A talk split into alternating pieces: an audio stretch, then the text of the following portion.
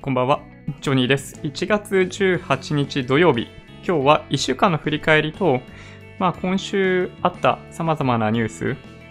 まあそれもあるんですけど、どちらかというと、今日は、まあ今日ね、動画1本撮ったんですよ。編集中なんですけど、サラリーマンの税金とかについてのお話ってのをちょこっとやってみようかなと思ってます。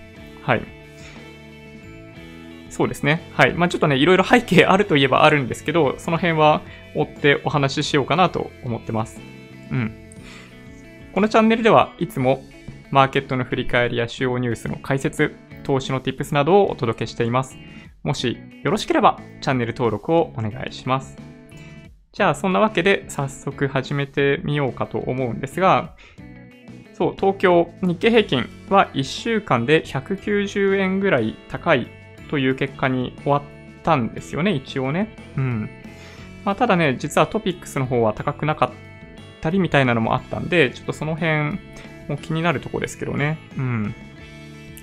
そうか、ちょっとね、マーケットのお話をする前に触れておこうかなというニュース2つあるんですけど、そういえばね、ちょ、ちょっとね、忘れる前に、今日は大学入試センター試験があったんですね。で、今年最後らしいですね、これね。うん。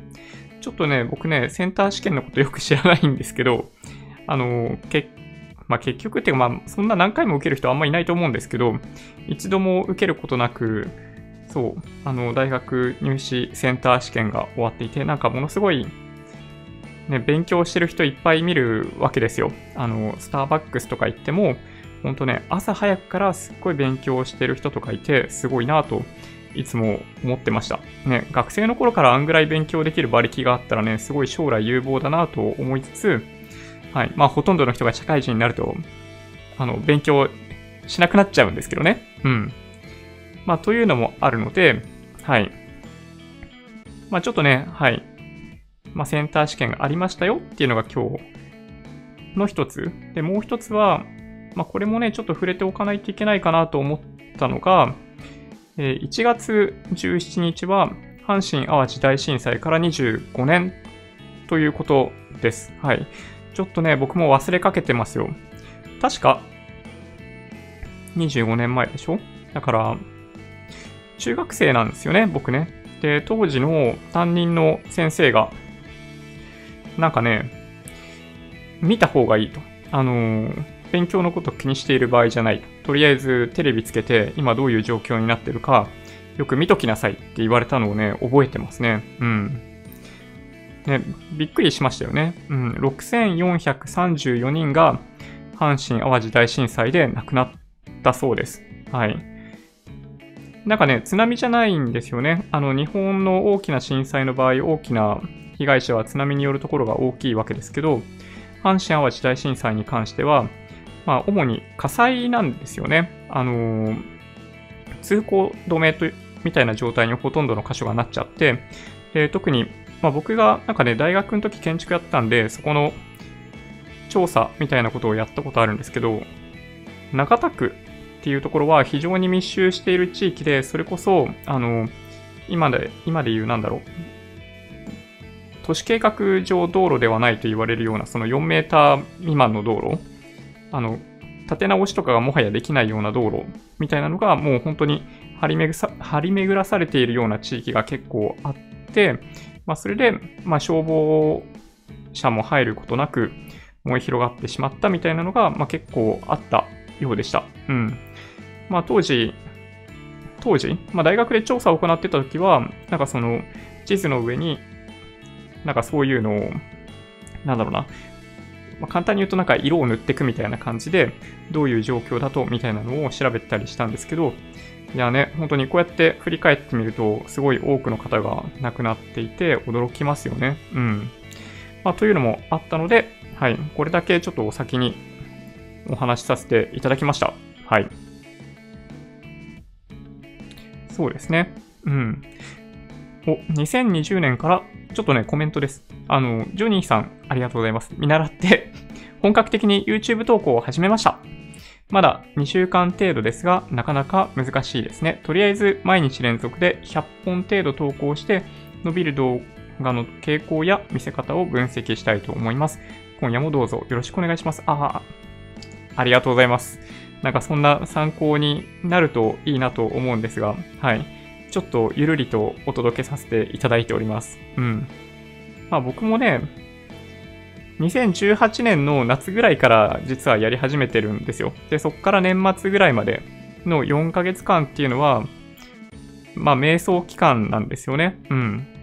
料理の動画とか、今でもね、残してあるんですよ。あの、決して過去の動画を消す必要はないかなと思って 残してあるんですけど、まあ、料理作ってたり、あとは、あの、まあ、外食しているところの様子だったりね。えっと、まあ、スケボーもそうですね。とかあるんですよ。うん。まあ、そういうのをいろいろ試していたところ、まあ、僕の場合たまたま、まあ、まあ、投資というか、まあそうですね。うん。サラリーマンだったらこういうのやってるといいよみたいなのを投稿したところ、非常に再生回数が伸びて、まあそれでこの路線に突き進んでるんですよね。そう。なんかね、ずっと再生あんまされてなかったんで、再生されないことに慣れてたんですよ。だからそう、動画のコンテンツもそういう意味では、あの、ぬるめだったんですよね。はい。まあ、どうせあんまり再生されないだろうみたいなノリで投稿していたところを、かなり再生された最初の投資系のコンテンツがあったんで、ちょっとビビりましたけどね。うん。まあでもね、そっから、まあそっからもかなり紆余曲折ありながらやってきているんで、やっぱり継続は力だなと思いますね。あの、100本結構大変だと思うんですけど、はい。まあでも間違いなく続けられたら結果は伴ってくると思うので、まあ僕も未だに、なんだろう、この世界の中では、まあ本当にまだまだ下の方なんですけど、まあ楽しんで今後もやっていけたらなと思ってるんで、ちょっとお互いに、はい、頑張りましょう。うん。センター試験2回受けました。ああ、そうなんですね。センター試験ね、ちょっとね、想像がつかないんですけど、なんとなく全国で行われる一斉テストっていうと、僕の場合なんか TOEIC とか、あと受けたことあるのってなんか簿記とか、そんぐらいしかないんじゃないかな。なんかね、あの、受験してないんですよ。これがね、ちょっと僕にとっては最大の弱点かもしれなくって、中学受験って、まあ、半分まあ、勉強してるんですよ、もちろん。だけど、小学生の時に塾に行ってとかって、なんか友達に会いに行って、で、先生とワイワイやりながら、みたいな感じなので、そうあんまりね、ちゃんと勉強した記憶、まあ、してたのかもしれないですけど、まあ、半分忘れちゃったんですよね、そういうのね。そうだったりしたんで、あの、結構多くの方は、その高校受験だったり大学受験でものすごい、やっぱりね、あの、勉強をしてっていうのがバックグラウンドとしてやっぱあったりして、そういう人であればあるほど、なんかね、基礎的な知識すごいなとやっぱ思うんですよね。そう。僕とかやっぱりね、あの、誰でも読めそうな感じ読めなかったりとか、うん、平気であるんで そう、そういうのを感じた時とかには、そう、やっぱりね、ちょっと、ちゃんとそういう機会に勉強しといたらよかったなと思うことはね、ちょいちょいあるんですよね。うん。そうこういうその受験の機会を逃したっていうことと、まあ、しない方がいいって多分ね、みんなおっしゃると思うんですけど、あとはその、中学高校の時に、あの、部活をやったかやってないかみたいなとこね。そう、僕は部活をやちゃんとやってないんで、そういう環境でなんか、耐えしのぐみたいなことも、あんまやってないっていうのもあって、そう。なんかね、あの、緩めに育ってしまったっていうのは、あの、まあ、これで本当に良かったのかどうかはちょっとよくわかんないなと思ったりもするんですよね。はい。ああ、いいですね。登録者数増えてるんですね。九州の動画。へえ、ちょっと気になりますね。ちょっと後で、あの、覗き見させていただきます。はい。センター試験は必ず雪。まあでも受験に雪はね、つきものですよね。あの、成人式とか受験とかって雪の思い出大きい、多いかなって気がしますね。僕も中学受験した時はね、2月1日に大きな地震があって、朝方に、あの、電車が動かなくってしょうがないから、あの、新幹線で東京に行った記憶がありますね。うん。で、2月2日は大雪だったかな。なんかね、2日連続そんな感じだったんで、すごい印象に残ってますね。うん。震災の日は京都でも相当揺れました。ああ、そうだったんですね。東京もね、揺れた記憶はあるんですよね。そう。うんうんうん。ちょっと待って。阪神淡路大震災の当時、京都市内で受験を控えてました。朝、揺れとともに皆さん窓を開けて慌てふためいていました。あー、やっぱそうですよね。もう本当に、ね、まあ怖いですよね。うん。地震はね、やっぱ本当にね、怖いなと思います。まあ、3.11ですね。本当に強く記憶に残っているというか、まあ、まだ日があんまり経ってないんでっていうのもありますけどね。うん。僕がほぼ直接的に経験したのは、まあ、あれを東京で経験したっていうことですね。まあ、そういう意味では比較的幸せなのかもしれない。あんまりね、あの、ひどい震災みたいなものに今まで会ってないといえば会っていないですね。うん。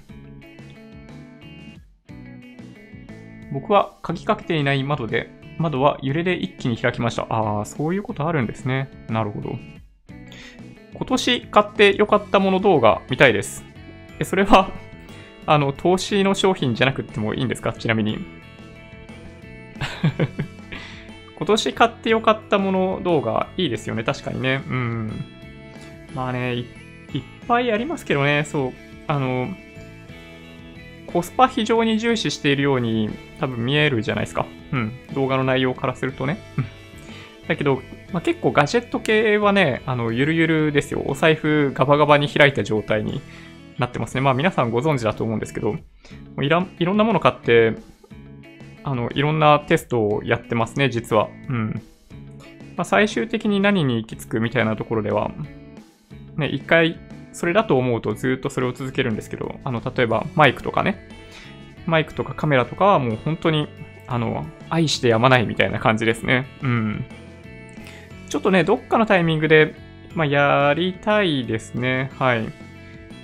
ちなみにね、最近買ったものの一つ、今月買ったものなんですけど、あの、動画編集の生産性が上がるかもしれないという思いで、ずっとトラックパッドで作業してたんですよ。キーボードのショートカットプラストラックパッドで動画編集やってたんですけど、あの、トラックボールを使ってみようかなと思って、ロジクール、日本だとロジクール、海外だとロジテックのあのトラックボールのマウスをね、実は購入して、昨日、おとといぐらいに届きましたね。うん。ちょっとやっぱね、最初慣れない。昔ね、マイクロソフトのトラックボールのマウス使ってたんですよ。で、その時は、マイクロソフトのそのトラックボールのマウスって、まあ、通常2本指でクリックするんですけど、人差し指であの、ボールを回すみたいな機構になってて、親指と中指でクリックだったかなそのマイクロソフトのトラックボールの場合。まあ、だけど、まあロ、ジクールのそのトラックボールのマウスの場合、親指であのボールを回して、まあ、2本の指は変わんないんですよね、そういう意味では。だったりするんで、まあ、ちょっとね、やっぱ、慣れが必要かなという感じがしました。途中まで今日、編集の作業にその新しいマウス？マウスっていうのかな？うん、トラックボールを使ってたんですけど、あの、途中からやっぱ慣れてなくって生産性が落ちてくるんで、途中からは今まで通りの編集をやってましたけど、あれもね、なかなかいいですね。はい。えっと、そうですね。ちょっとお見せしてもいいんですけど。あれ？ちょっと待ってください。えっとね。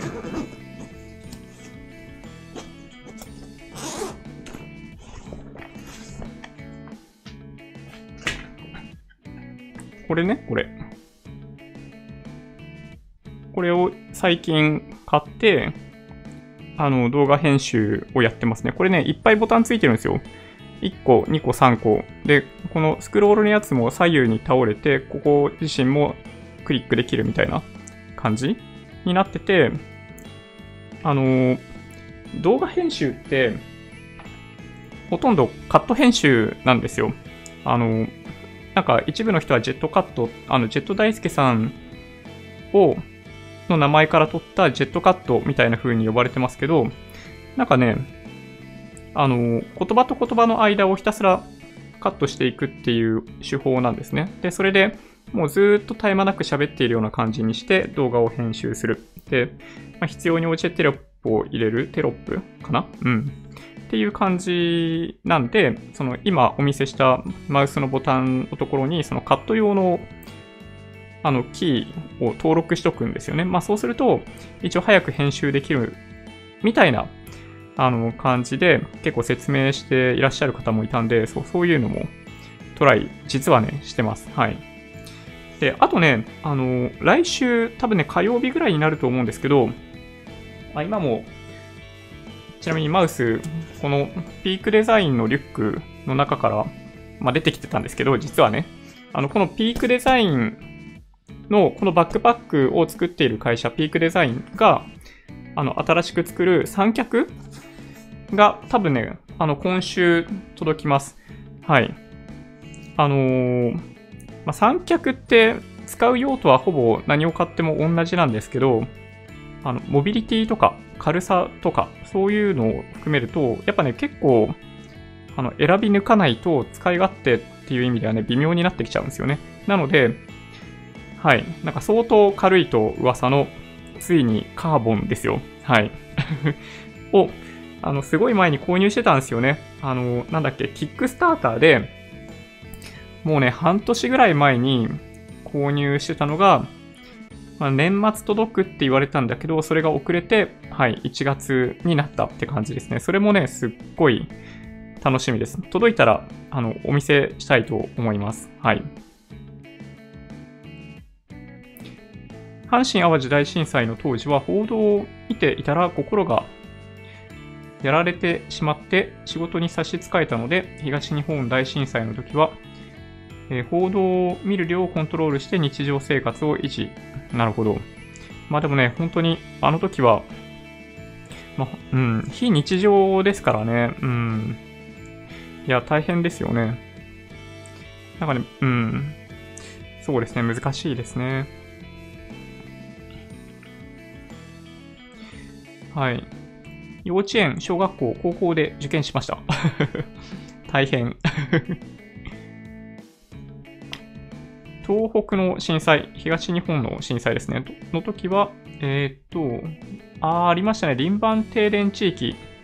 僕もそうでしたね、当時は。電気を求めて仲間と車移動をしてました。震度6強は、道路が肉眼でぐにゃぐにゃ歪んでいるのが見えて恐怖。ああ、立てなかったです。ああ、なるほど。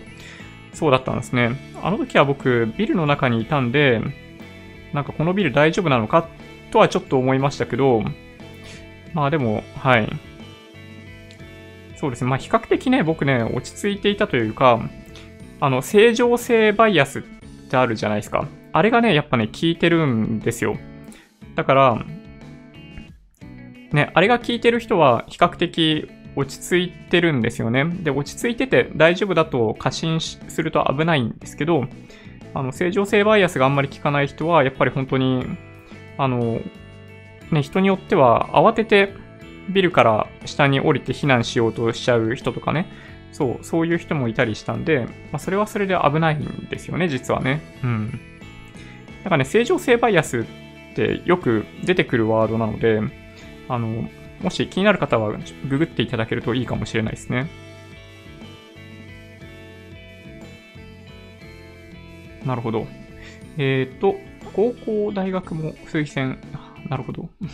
車のナンバーで117って多くないですか ?117 を忘れないようにするためなんでしょうかね。あー、どうなんでしょうね。震災で揺れてるとき、テレビをつけたら京都震度6、兵庫震度4。時間を追うごとに兵庫が、えー、震度7になって阪神高速落ちてる。国道はぐちゃぐちゃ。建物壊れてるわ。ってびっくりしました。うん、なるほど。でもね、本当にそうでしたよね。東北、東北地震後に母から電話でちゃんと、えー、放射能を避けて学校行ってねって言われたのが忘れられません なるほど。学校に行く間、放射線の様子を見て、ちょっと 避けながらってことですよね。はい。気持ちはわかりますよね。うん。個別株のお話なんですが、自分が保有しているある株が金曜日の夕方にビッグ IR が出てたんで、月曜日が楽しみです。含み損だったんで、辛い日々とおさらば。あー、それはね、すごいいいですね。ちょっとワクワクしちゃいますよね。うん。あの、PTS とかの価格とか見ると、なんとなくどれぐらいになりそうなのかとか見えますけどね。うん。はい。いいですよね、そういうのをね。嬉しいだろうな。ほぼ同じトラックボール使ってます。仕事で静止がいじります。あ、そうなんですね。そう、トラックボールはね、やっぱね、慣れるといいですよ。あの、クリックマウスだとね、どうしてもクリックするときに力が入るじゃないですか。で、それで動くっていう可能性があるんですけど、トラックボールはね、あの、とにかく触らなければ動かないんで、これがね、でかいですね。うん。いつも寝落ちしてしまい、子守歌に使わせてもらってます。これは喜んでいいのかな？はい。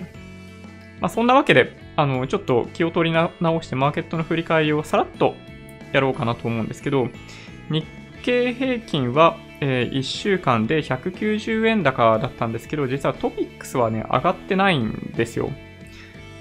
で、まあ、これが、ま、先週の、なんだろうな、まあ、象徴的な動きなんですよね。週足で捉えてみると、これトピックスですね。こういう動き。うん。そう、全然上がってないですね。ほぼフラット。先週の高値、先週の高値、先週の終値と今週の終値がほぼ一緒っていうのがこのトピックスの動きになってますね。はい。やっぱりね、ちょっと日経平均と比べるとアンダーパフォームな感じがありますよね、トピックスはね。で日経平均は今お話ししたように190円ぐらいやっぱ週足で言うと高くなっていて、まあ、そういう意味でいくと、あの前回の高値に再度チャレンジみたいな感じになってますと。いうとこですね。はい。そうですね。まあ、今週は、なんだろうな。あの、まあ、米中の合意があった関係で、それに関係するような銘柄がやや買われたりした傾向があったかなと思います。例えば、えっと、鉄とか、ま、ハイテクも強かったような気がするんですけど、あの、そういったところが比較的、まあ、1週間の上昇率とかでは上位に顔を出していたかなという気がいたします。はい。ちなみに米ドル円が昨日の最後のタイミングで110円14円から17銭、ん ?14 銭から17銭で取引されていて、まあそうですね、週足で見てもまだレンジの中で、まあ、動いているところですね。はい。まあ、ちょっとね、そう、一旦円高に触れかけた、この米ドル円相場は、また再び落ち着きを見せているってとこでしたですかね。うん。で、一方のアメリカに関しては、まあ、主要産指数が揃って高値を取りに行くような展開になっていて、まあ、週足とかで見てみると、最後にグッと上がるかのような動きになっていて、そうですね、これ、ダウ平均の、ま5年間の週足チャートですけど、はい。まあ、極めて高い動きをしてますね。うん。まあ、過去にもね、それに近い動きあるにはあるんですよ。なんか、この、いつだな、この2017年中のこの上昇とかね、2018年の1月にかけての上昇みたいなところっていうのは結構それに近い動きですよね。この2018年のこの10月にかけてのところも結構近いような動きですね。うん。はい。でも本当にね、そういう意味では、まあ、マーケットトは非常に強いですよね。結局、まあ、資金量が増えているような側面があるんで、まあ、株価がどうしても上がりやすいっていうのが実態なのかなと思います。今に関しては。あの、金融の引き締めがあるかと思われた2019年の途中までの展開からすると、あの、もう一回金融緩和に行くんじゃないかっていう流れができた関係で、そうですね、異常に伸びたっていうのが、2019年の途中から後半にかけて、終わりにかけての動きだったと僕は見ています。はい。そうですね。まあ、今週は東証リート指数とか見てても決して悪くないですもんね。うん。ちなみに日経平均の PR が今14.53倍で、えー、直近では最も高い水準にまで上がってますね。うん。ちょっとね、なかなかここより上を狙っていくのは難しいところもあるんじゃないかなと僕は思いますけどね。なんか、どの辺がいいとこだと思いますかね。まあ僕はね、やっぱね、日経平均 PR16 倍じゃないかなとイメージしてるんですけどね。はい。まあ、とか言ってると結構抜けてっちゃったりね。可能性ありますけどね。うん。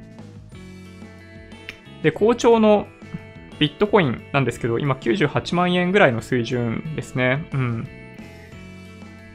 いや、実は結構強い。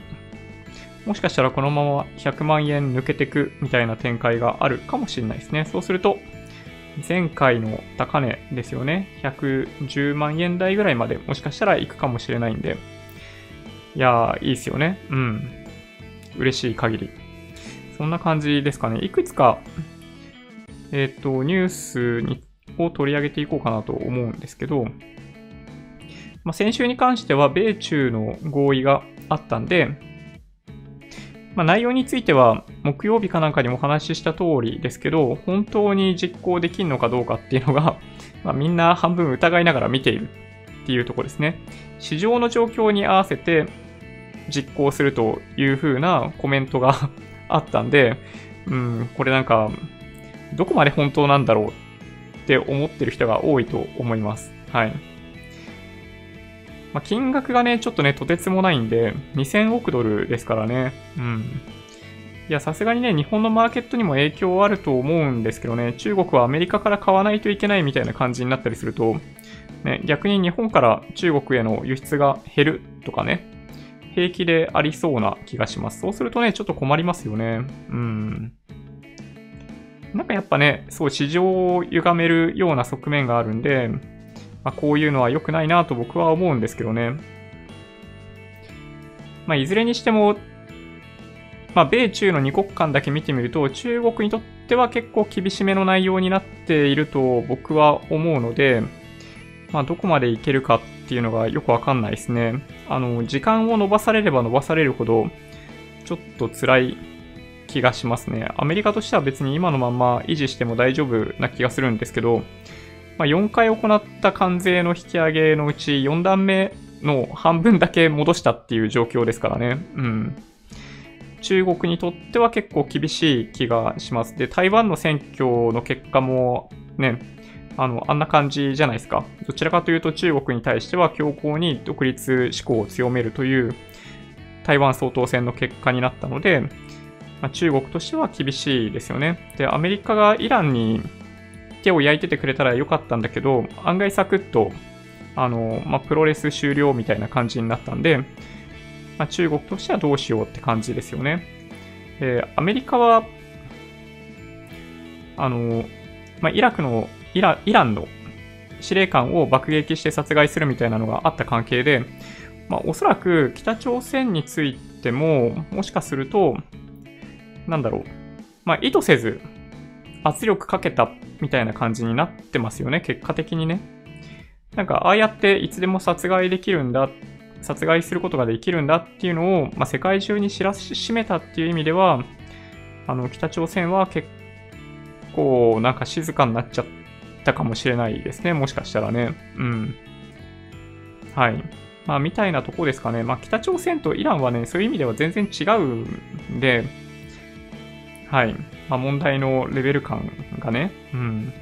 まあ、なので、まあ、違う問題としてね、アメリカとしては対応してると思うんですけど、はい。警戒して地下に逃げちゃったかもしれないですね。はい。で、国内見ていくと、あの、武漢で発見されて、武漢で発見されて、武漢で多くの人が感染している新型ウイルスが国内で確認されてますと。で、国内のニュース結構今回出てて、まあみんなとりあえず、その新型ウイルス怖いかもしれないんですけど、あの、どっちかというとインフルエンザの方が、あの、そこら中に、あの、ある状態というか、あの、感染しやすい状態にあると思うんで、インフルエンザの予防をする方がいいと思いますけどね。てか、基本的にはインフルエンザの予防と同じでいいみたいですよ。まあ、手洗いですよね。うん。基本的に、そのウイルスが、その死滅しないような場所に残っている。例えばその電車のつり革とか、そういうツルツル系のところってなかなか死滅しないで、感染している人が、あの、咳をして、それを釣りか捕まると、そこに菌が乗っかって、で、別の人がそれに触って、その後、あの、目をかいたり、あの、鼻をほじったり、あの、口触ったりみたいなことやると、まあ、菌が入ってきて、で、まあ、免疫力高かったり、あの、唾液とかによって、あの、殺菌できればいいんですけど、それができないと、まあ、見事に感染しちゃうんですよね。うん。そう。なので、まあ、この新型ウイルスもそうですけど、まあ、普通にインフルエンザの予防を、まあ、このタイミングではするっていうのが正解かなと思いますけどね。はい。今んとこ濃厚接触をしていた人、その家族ですよね、に関しては、なんかどうもまだ感染していたっていう報道は出てきていないんで、もしかしたら、ね、幸いなことに誰にも移っていないのかもしれない。うん。まあでもね、熱出てても、まあ病院行かない人とか結構平気でいますからね。うん。わかんないですね。で、どっちかっていうと、あちなみにね、バンコク、バンコクかなタイでは2人目の感染確認できていて、で、ちょっとね、怖いのは、別のニュースでもあったんですけど、この新型ウイルスの感染者の情報っていうのが、あの、なぜか武漢からしか出てこないと。で、どう考えたって、あの、まあ、来週末ぐらいから春節、あの、向こうの新年のお祝いで、人の移動がものすごい激しくなるわけですけど、まあ、その前の週であっても、まあ、今週であったとしても結構人の出入りって結構あるはずじゃないですか、武漢ね。なんだけど、なぜか中国の発表は、その武漢の感染した人、亡くなってしまった人の数とかしか出てきていないっていうのが、それは本当は嘘だろうと。実は情報を制限されてんじゃないかみたいな話があったりしますね。はい。ね、そんなことがありました。うん。でまあ、それ以外はね、あの、フリマアプリの不正とか、あの、後払いのやつとかもあったりしたんで、なんかそんな1週間だったかなという気がします。で、直近のニュースでお話しすると、えっ、ー、とですね、アメリカの小売売上高ですかね？小売売上高。ちょっと出ていって、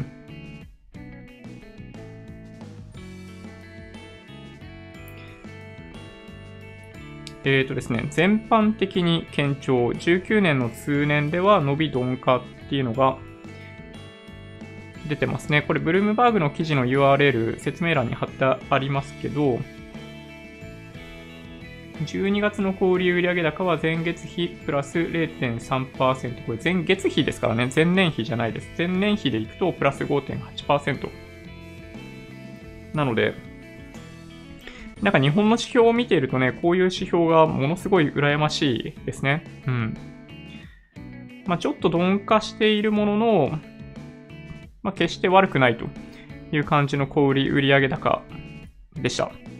で、住宅着工件数も出てました。12月は16.9%増ということで、13年ぶりの高水準ですね。で、ちょっとね、上がり方が激しすぎて、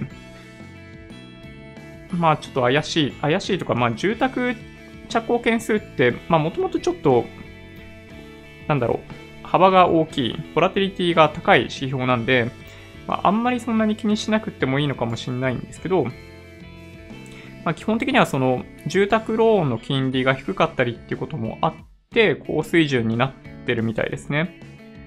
で、前月比で16.9%増ですからね、うん、ちょっとね、とんでもない伸びですね。そうですね、相当な伸び率ですね。はい。で11月の数字も情報修正されているみたいです。で、ただ逆に、あの、着工許可件数に関しては、あの0.5%減ってるっていうことなんで、まあ、本当短期的に伸びただけかなという気がします。はい。で、その他、イギリスの小売売上高12月予想外の大幅減っていうのがあって、あの、利下げするかもってことですね。イギリス中銀の話ですけど。はい。そうですね、0.6%減。予想0.6%増に対して、そうですね、イギリスの小売売上高0.6%マイナスは結構大きいですね。で、5ヶ月連続でマイナス。相当、まあ悪そうにも見えるんですけど、うん、まあでもそんなでもないような気がしますけどね。あとは中国の GDP 伸び率プラス6.1%。まあこの数字はなんかどこまで信じていい数字なのかわかんないですけど、まあやや厳しい数字になってきてますよね。これ多分天安門事件以来の低さだと思います。はい。やっぱり影響を受けてますよね。これ日本とか韓国もその中国の経済が停滞することの影響を大きく受けるので、まあなんとなく中国に負けたくないみたいな意識って多くの人が持ってたりするかもしれないんですけど、まあちょっとね、半分、半分ですけど一連卓勝みたいなとこあるんで、うん、これ難しいですね。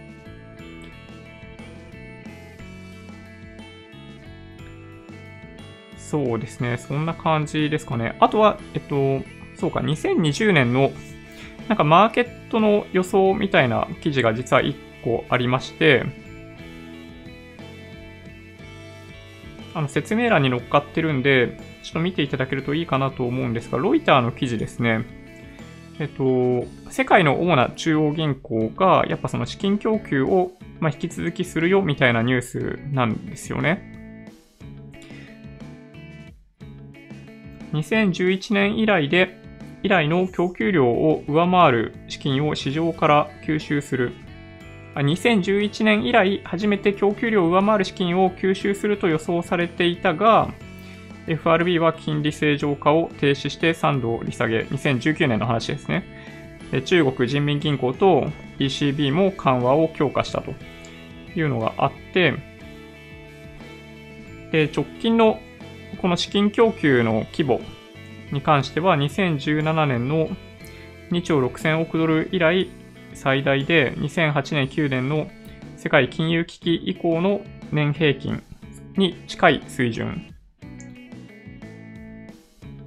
うん。まあ、みたいなのがあるんですよね。まあ、だから、まあ、足元では、まあ、資金の供給量が極めて大きいので、まあ、急激になんか下がることはちょっとね、想像しにくいんですよね。その信用経済の部分が、あの、まあ、今でも十分に、まあ、ジャブジャブの状態になってるんで、まあ、急激に下がることっていうのはちょっと想像しにくいんですけど、まあそうですね。今年に関しては、まあ、人民銀行による資金供給が一番大きいみたいなことが書いてあったような気がしますね。うん。まあでもその中国のその資金供給っていうのも、まあ、ずっと彼らが続けられるのかっていうのは結構難しいところかなと思っていて、その中国国内の住宅バブルみたいなものと、まあ、関連性が強いんですよね。なので、まあ、彼ら難しいですね。あの、住宅の価格の高騰を抑えつつ、その中国国内の景気を下支えするっていう政策をやるっていうのは、まあ、なかなかなんか難しそうだなという気がします。はい。で、それ以外に、あの、国内で行くと、訪日外国人客数ですね。はい、出てきてました。うん。訪日外国人客数はそうですね。これなかなか、なんかね、ポジティブに書いてあるんですよ。NHK ニュースウェブの記事とか見るとね。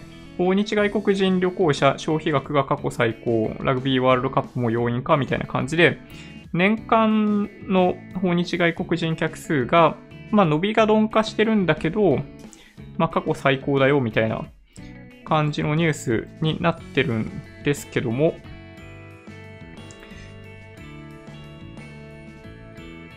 ただですね、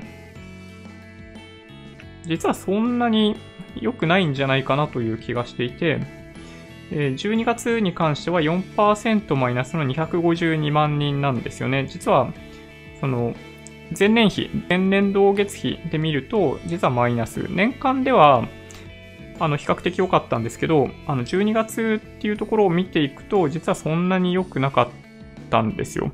で、これがちょっと僕は気になったんですよね。で、まあ、12月、まあ、だけといえば、まあ、12月だけじゃないんですけど、まあ、韓国市場の減速なんですよね、メインの要因となってるのは。これ、ちなみに今表示してるのは、あの日本政府観光局が出している訪日外国人客数に関するあの毎月出てきているレポートなんですけど、そうですね、3ヶ月連続で前年同月を下回った。で、韓国市場の減速、前年同月比63.6%減が、えー、前年を下回る全体としての前年同月比をマイナスになる要因となったということなんですよね。で、その他の国々、香港、タイ、シンガポール、マレーシア、インドネシア、フィリピンとかは過去最高を記録していて、まあ、決して悪いわけではないっていう感じです。まあ、ただ12月だけ見るとちょっとあんまり良くない。で、訪日外国人客数 PDF と Excel ファイルで実際の数字出てるんで、まあ、詳細見ることもできるんですけど、まあ、この一番一番右っていうか右から2番目ですね、12月の数字見ると、その、もうまさにそうですね、あの、韓国だけマイナス幅がとてつもなくって、それ以外に関しては、あの、非常に堅調。で、全体として3分の1ぐらいは中国とかなんかそれぐらいの規模だったような気がしますね。はい。まあ、というのがあったので、まあ、今年に関しては4000万人みたいな目標を立ててたりするわけですけど、ちょっとどこまでそれが本当にいけんのかっていうのはよくわかんないなと思いました。はい。ちょっとコメントに戻ろうかな。そのサラリーマンの税金のお話をちょこっとずつしたいなと実は思ってます。はい。えー、っとですね。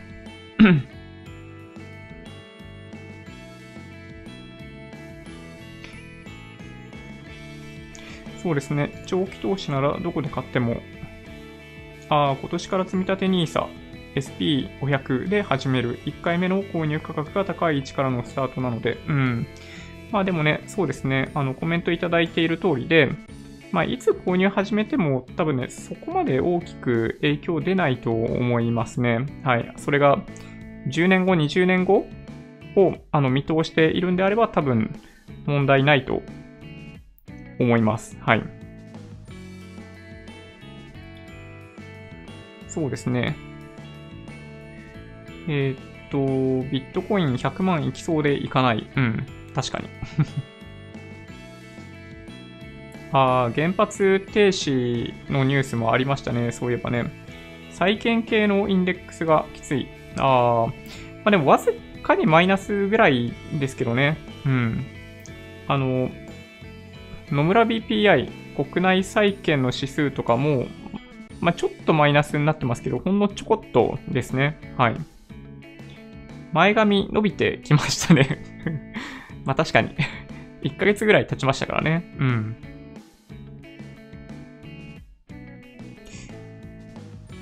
速報で流れてきた東芝さんどうなっちゃう？ん？なんか流れてきてます？東芝。それは一体何でしょう？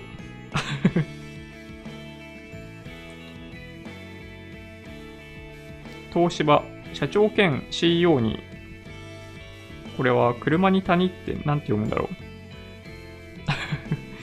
名前が読めないな。ちょっとね、ルビをつけといてほしいですね。シャタニじゃないよね。シャタニ？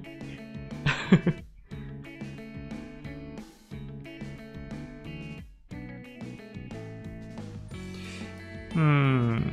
なんか出てます。北朝鮮の各国大使が一斉帰国とか出てますね。オーストラリアの森林火災。東芝子会社？これか。架空取引売上200億。多く計上。これか。マジですか？売上が実際よりもおよそ200億多く計上されていたとみられ、東芝ではグループ全体の業績への影響になど、影響などについて調べています。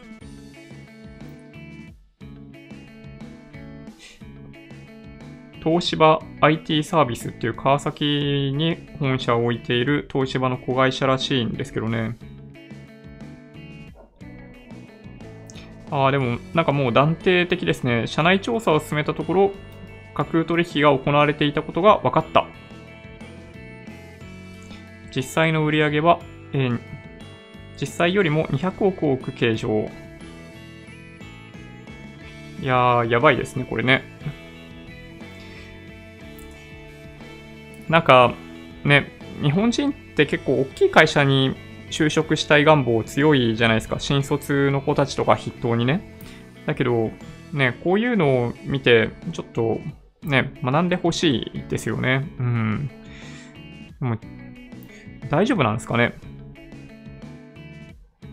うん、まあ、いっか。ちょっと追ってニュースは見ていきますか。投資を安い時に始めようとしても2年近く始められていない友人がいます。気にせず始めましょう。そうですね。はい。毎日積み立てしてみてはどうでしょう。ああ、いいですね。なんか、皆さんコメントありがとうございます。積立 NISA ってことは20年の長期投資が前提。世界、全世界の株債権利と買った方が、えー、握力弱くても続けられると思いますけど、うん、そうですね。うん。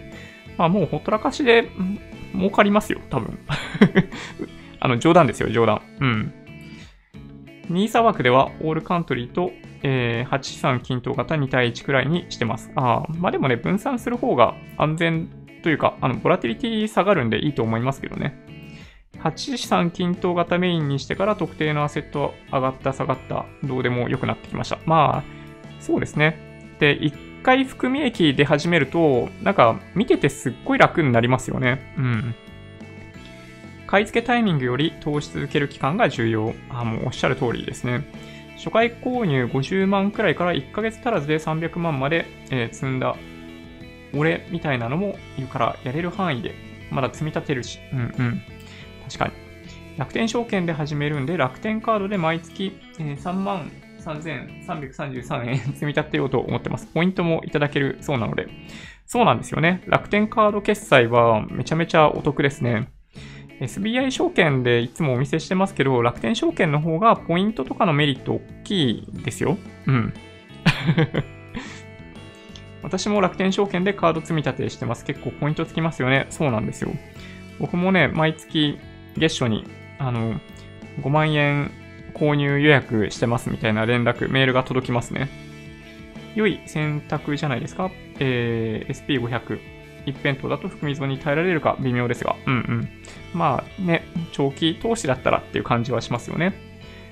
動画タイトルに英語をつけたら外国の方が見そう。ああ、なるほど。あ、そういう感じのコンテンツなんですね。いいな。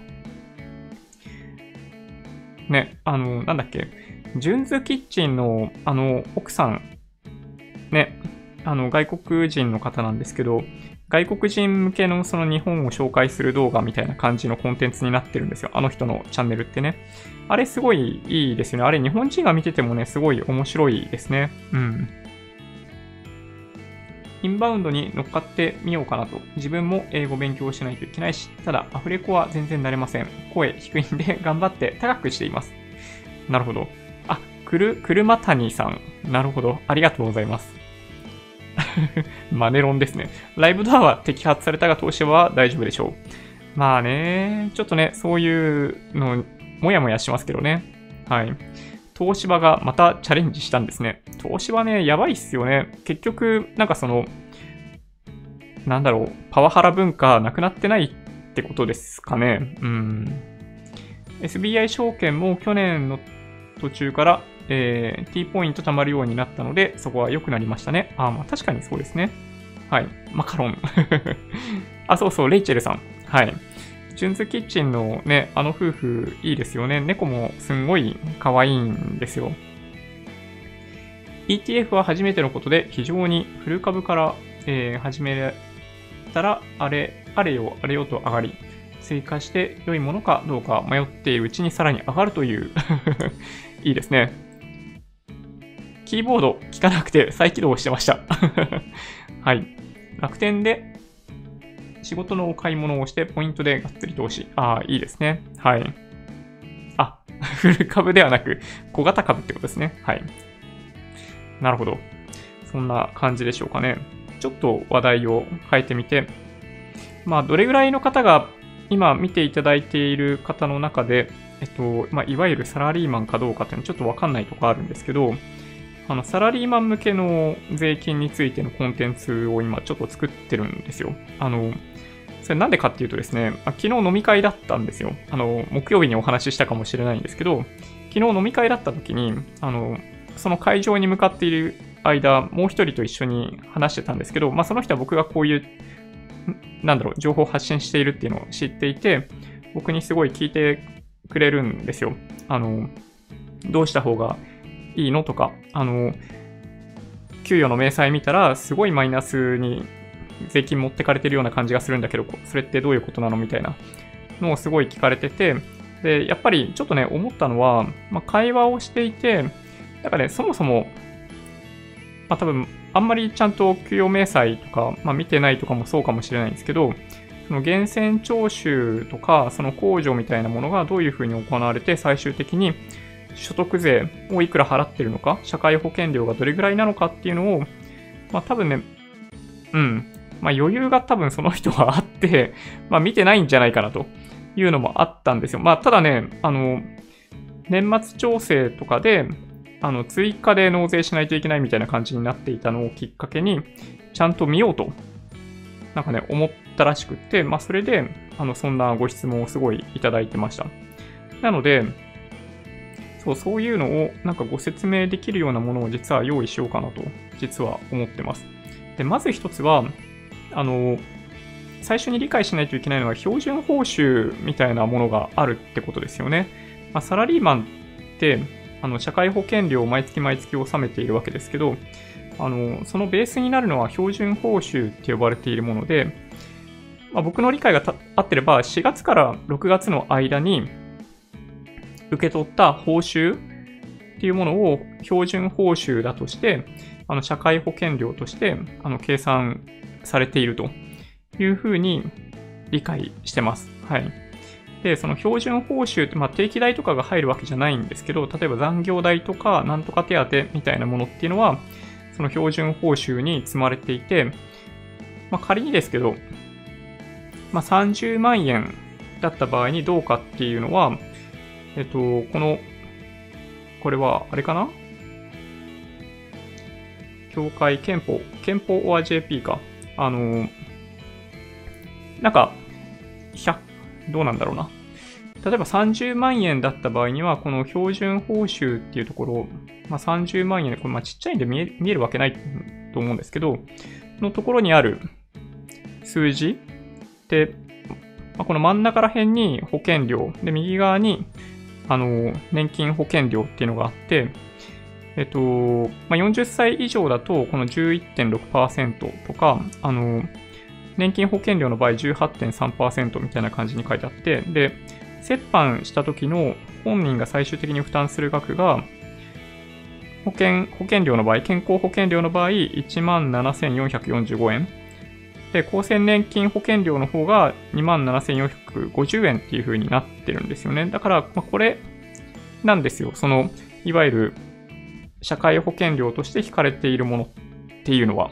で、社会保険料って実は他にもあって、健康保険、年金保険の他に、えっと、負担しているものでいくと雇用保険っていうのがあるんですよね。これっていうのは失業保険まあ、いわゆる失業保険というやつで、あの、仕事なくなったりとかした時に、あの、もらえるやつですね。はい。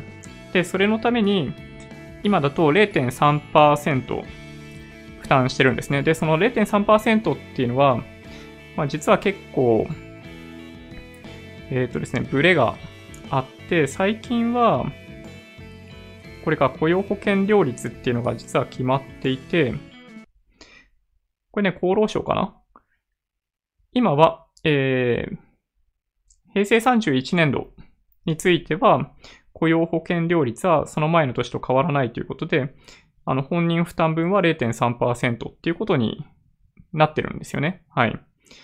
まあ、というのがあるので、あの、まあ、いわゆる社会保険料って言われた時に何を払っているかっていうと、この健康保険、年金保険に加えて、今お見せした、あの、雇用保険というものがあります。で、僕らが享受できる社会保険として他に何があるかっていうと、あの、労災保険があるんですよね。労災保険は100%会社側が負担をしているんで、まあ、僕ら意識する必要っていうのはないと思うんですけど、まあ、それも含めて、まあ、多分その4つだと思いますね。はい。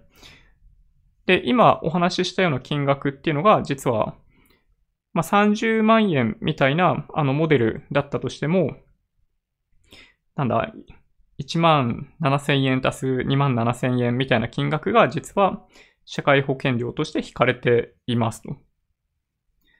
でちなみになんかその会社が負担してくれている労災保険料、労災保険に関してはその両立ってその仕事の内容によって違うらしくって、なんかそれもね、出てますね。調べると出てきます。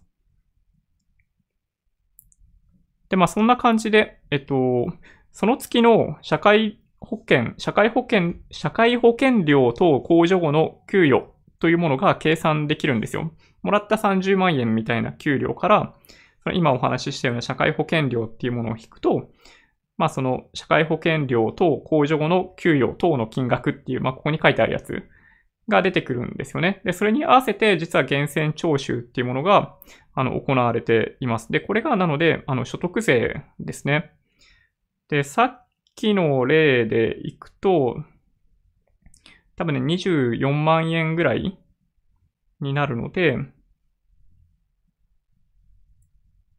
そうですね、この辺かな？あの、扶養家族とかがいなければ、あの、6000何百円みたいな金額を、6320円のこの、この辺かな？の金額を、あの、源泉徴収として、あの、毎月事前に納税していると。で、これ聞くと、結構ね、多くの人が多分驚くと思うんですよ。所得税ってそんなに少ないんだっけ？って。はい。実はね、少ないんですよ。所得税、あの、途中で住民税より所得税の方が多くなるんですけど、えっと、多分ね、500万円ぐらいまではずっと住民税の方が多かったような気がしますね。あの、この水準っていうのは、あの、最終的にどれぐらいの税率になるかっていうと、5%なんですよ。所得税5%の水準で、なんでそんなに低くなるかっていうと、この辺は前にもお話しした通りで、まあ、まず基礎控除がありますと。で、まあ、去年まで38万円だったんだけど、今年から48万円になりますっていう基礎控除。で、それに加えて、給与所得控除っていうのがあっ、この令和2年分からですけど、今の話でいくと360、年収でいくと360万になるんで、えー、30%プラス8万円で116万かな？っていう数字になるんですよね。で、116万足すさっきの38万円の控除っていうのが効いて、結果として所得税っていうのは、この課税される所得金額が195万円以下になるんで、そう5%ってことになるんですよね。はい。で、課税所得がそういう意味ではかなり少なくなるんで、まあ結果としてまあ、あんまり所得税を払っていないということなんですよ。年間を通じてこれでいくとね、7万円ぐらいにしかならないんですね。あの、年収が上がれば上がるほど、所得税っていうのは、あの、高くなるじゃないですか。累進課税、超過累進課税方式になっているんで、途中から大きくなるんですよ。あの、まあ、これ見ていただけるとわかるように、10%、20%、23%、33%ってなってくんで、あの、途中からその住民税追い抜くんですけど、あの、この辺の水準までは、まあ、多分ね、おおむね住民税の方が多分高いような感じになりますね。ちょっと意外に思われるかもしれないですけど。で、もう一つ前にもお話ししたんですけど、あの、昨日ちょっとね、その、歩いてる時に話していた人も勘違いしてたんですけど、この水準を超えると、あの、違うな。例えば、この330万円を超えたら、あの、20%になっちゃうんじゃないのっていう話をされたんですけど、あの、330万円を超えてる分にだけ20%の所得税が課税されるんで、あの、全部が20%になるわけじゃないよっていう話を昨日もした記憶があります。はい。で、まあね、この辺の話を、えっと、実はちょっとね、動画で、えー、作成をしてまして、まあ、ま、まとめるとどんな感じになっているかっていうと、よいしょ。ちょっとね、画面切り替えますけど、こんな感じかな？ちょっと前を見た方がいいか。サラリーマンのお給料。まあ、今お話しした通りなんですけど、あの、給与収入があって、そこから社会保険料で基礎控除、給与所得控除っていうのを引いて課税所得になりますと。で、それに対して今お話しした所得税っていうものが決まる。で、5%から45%っていうものが課税されて、まあ、さっきのケースでいくと7万円ぐらい。これ次のページでお見せしますけど。で、住民税に関しては、あの、一律で10%なんで、これがちょっと高いんですよね。あの、所得税が安い人にとっては。で住民税ね、これね、10%ってこれ全国10%なのかなと実は僕思い込んでたんですけど、どうもね、調べてみると、あの、神奈川県10%じゃないらしいですね。神奈川県だったか、神奈川県か川崎市か。ちょっとね、どっちか忘れちゃったけど、あの、10.1%か10.2%とかなんかそんな感じらしいですよ。はい。で、もう一つは、逆に安い方は名古屋市。で、調べてて、調べていた中で 見たのは、名古屋市は、あの10%をわずかに下回るような内容になってるらしいですね。なんか、ちょっとよくわかんないですけど。で、さっき言っていたようなモデルケースでいくと、あの、標準月額報酬が30万だと、あの、まあ、ボーナスとか抜きで考えるとね、あの、年間で360万あって、社会保険料が、さっきお見せしていたものを、まあ、12ヶ月分払うと、年間で、まあ、約55万円。で、基礎控除が48万円あって、給与所得控除が116万円あると。そうすると、そう、課税所得、課税所得っていうのは、あの、360万円給与収入があっても、課税所得は141万円なんで、最終的に所得税率っていうのは5%。所得税は7万1000円ってことになるんですよね。で、源泉徴収額がその6200円ぐらいだったかなっていうのがあるんで、多分年末調整で1万円ぐらい返ってくるっていうパターンですね。特に何もしなければ。はい。で、住民税に関しては、まあ皆さんご存知だと思うんですけど、翌年に、今年の分は来年払う方式なので、まあ去年仕事をしていなければ、まあ結局払う、今年払う分っていうのはないんですけど、1年目の場合。まあ2年目以降とか、特に退職した後の住民税っていうのはちょっと気をつけた方がいいですね。はい。なんかプロ野球選手とかでよく例がありますよね。はい。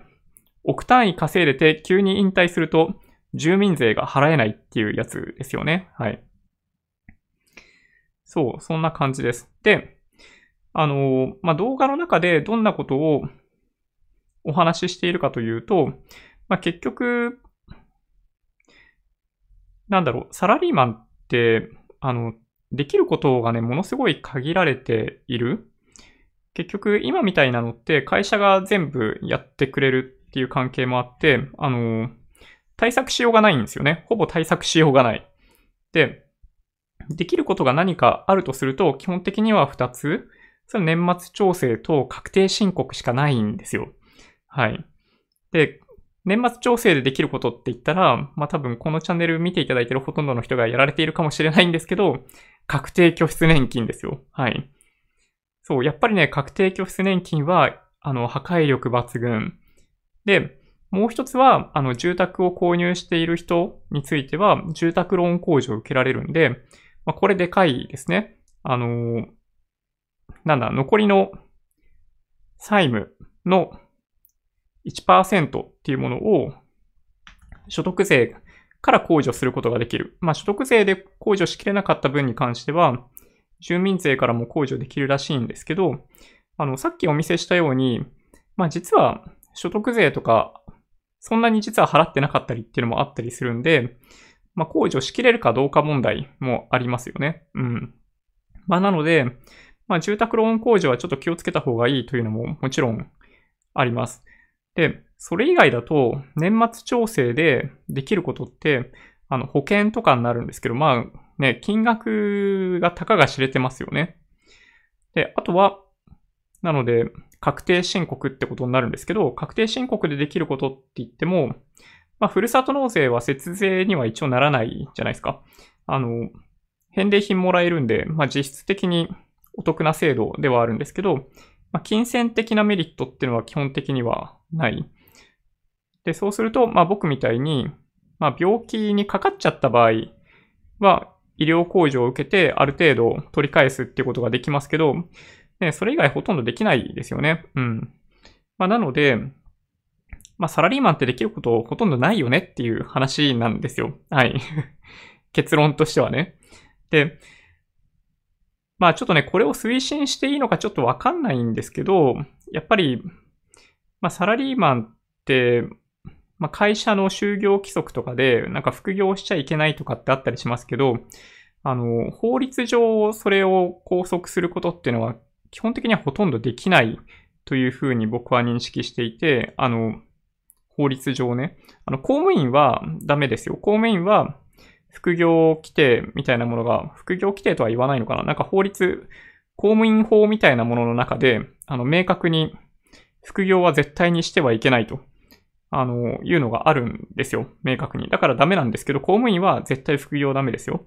だけど、あの、民間の会社に勤めている人に関しては、まあ会社としても、まあどうこう言えるような環境では今もうすでになくなっていたりするんで、あの副業をするから節税できるとは直接的には言わないですけど、まあ副業特にその青色申告とかできるような環境とかっていうのを作っておくと、やっぱその青色申告の控除、あの55万円とか65万円みたいなものを新たに枠としてゲットできるし、その個人事業で行っている部分の、まあ、所得税とかはもちろん払わないといけないんですけど、あの、社会保険料とかってそこの分にかかってこないじゃないですか。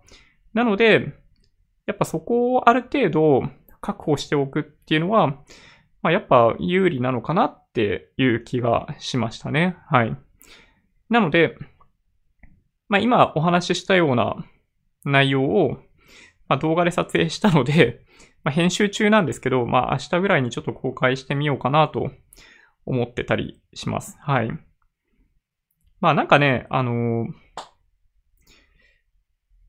取られ放題じゃないですか。サラリーマンの税金というか、あの、やられたい放題。で、結構ね、あの、言いたいこといっぱいあるんですよ。うん。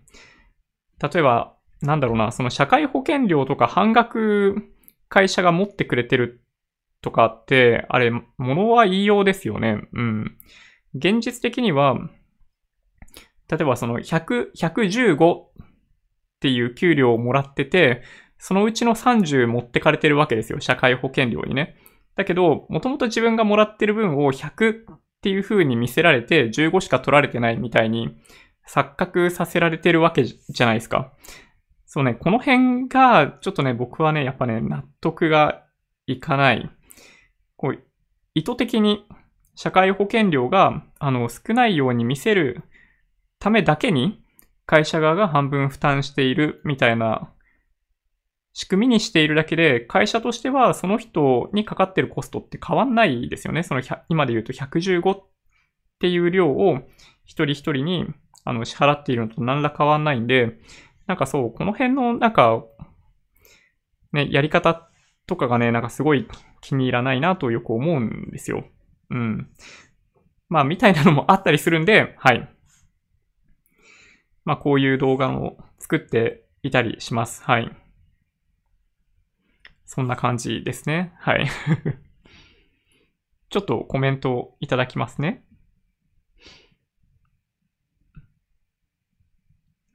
えー、っと、以前話題になっていた J リート指数組み込み調べましたか？あー、海外の指数に組み込まれてってやつですよね。あれ、なんか、ちらっとなんかで見たような、なんだったっけな？あれ何の指数に含まれたっておっしゃってましたっけ？それで全体が資金流入があるんじゃないかっていうお話でしたよね、確かね。楽天カードを作ろうかなと最近思う日々。まあね、あの、無料ですからね、年会費ね。うん。最近の注目はみず、みずほクラッシュ指数。東洋経済に面白い記事がある。みずほクラッシュ指数。え、それはあれですか？ソフトバンク絡みですか？もしかして。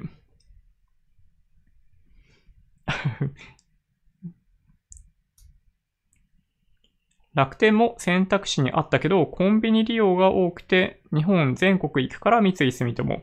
毎日家に帰る人なら楽天はベターですね。ああ、なるほど。そうか、全国行かれてると、なるほどね。うん。あ、BGM が止まっている。これど、どういう機能なんですかね ?iTunes の無限ループっぽいんだけど、実は無限ループじゃないっていうね。サラリーマン投資家の投資家 F さんの過疎チャンネル好き。あー、そういうのがあるんですね。過疎チャンネル。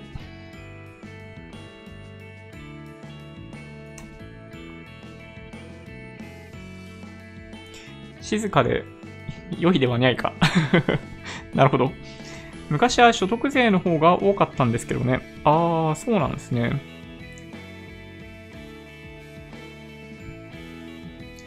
一方で、児童手当とかは決められた額を超えると減額させるので、えー、額を超えるかどうかで、えー、逆転現象するのはやめてほしい。ね。そう、僕もね、あの、そのパターンやめてほしいですよね。そう、だからこの所得税の超過累進課税方式っていうのは、あの、なんか納得感あるじゃないですか。ね。中途半端に抑えようとかしない。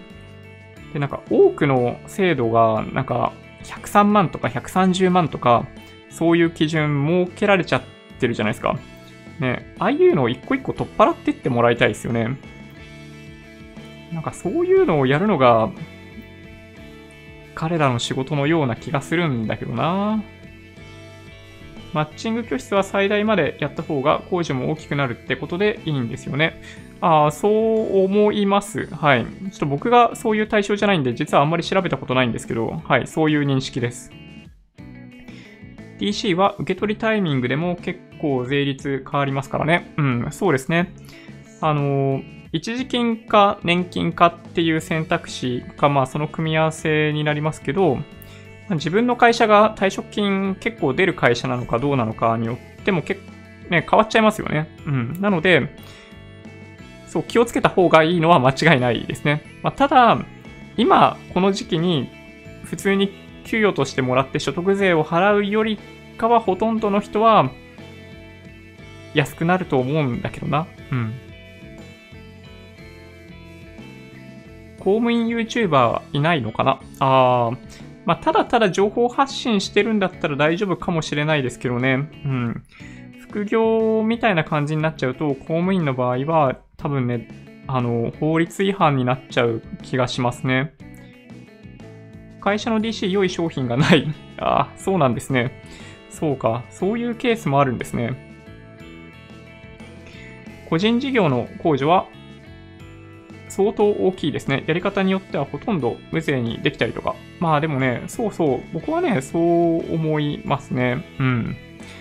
やっぱり、まあサラリーマンは、あのー、そういう対象ですよ。あの、財務省から見たら、あの、開きっぱなしのお財布がそこら中にあるみたいな状態だと、やっぱ思いますよ。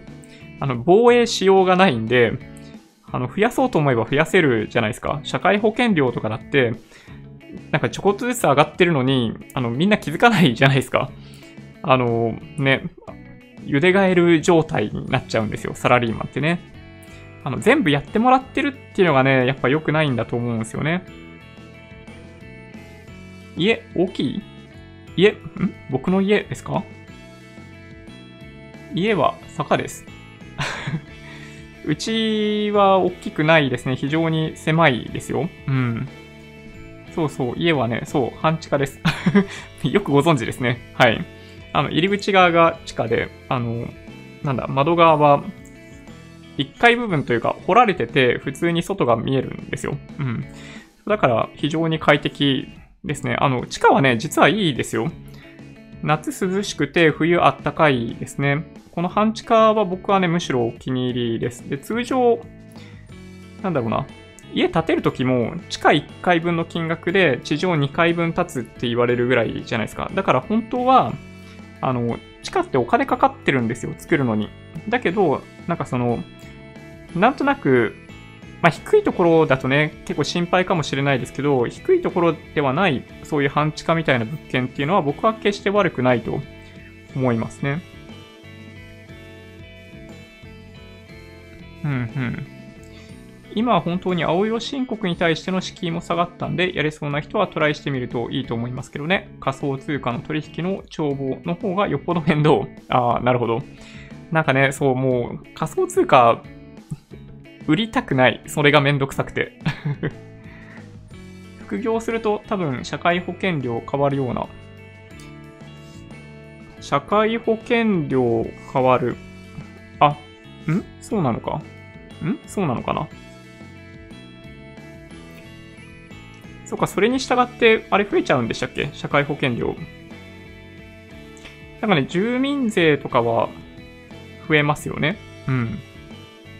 住民税とかは、あれ？ちょっとね、もう一回調べておこうかな。間違えたら嫌だな。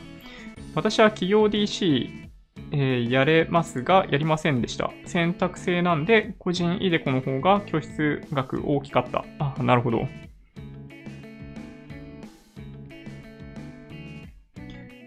どれかな？ちょっとだんだんわかんなくなってきた。